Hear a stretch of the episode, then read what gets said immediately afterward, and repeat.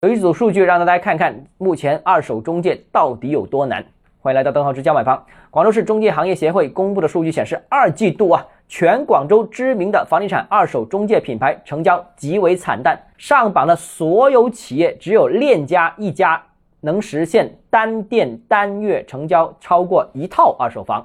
另外，单店平均月销量超过零点一套，也就是说十家门店才卖一套房子的，居然只有五家，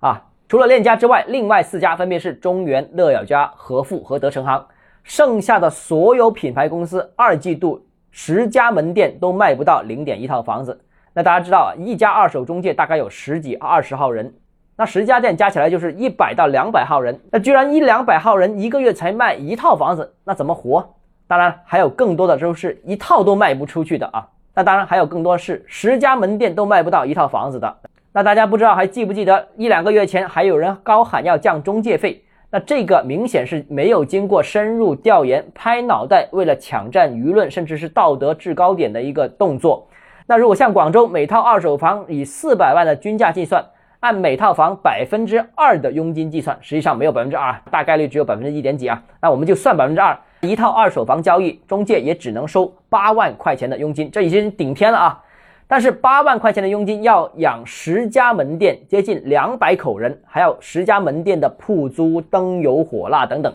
所以可想而知，二手中介大多数都是入不敷出的，这也导致二手中介过去两年倒闭过半。所以你说二手中介到底赚不赚钱，这就一目了然了。那如果是斗胆强制降低目前的中介费，那我估计整个二手中介行业可能都不存在了。当然，很多时候也就是放放喇叭而已。所以呢，楼市政策的制定必须基于严谨的数据调研，必须有专业的经验，不能简单头痛医头，脚痛医脚。否则的话呢，政策只会反反复复，来来去去。好，今天节目到这里。如果你个人购房有其他疑问，想跟我交流的话，欢迎私信我或者添加我个人微信，账号是教买房六个字拼音首字母小写，就是微信号 d h e z j m f。想提高财富管理认知，请关注我，也欢迎评论、点赞、转发。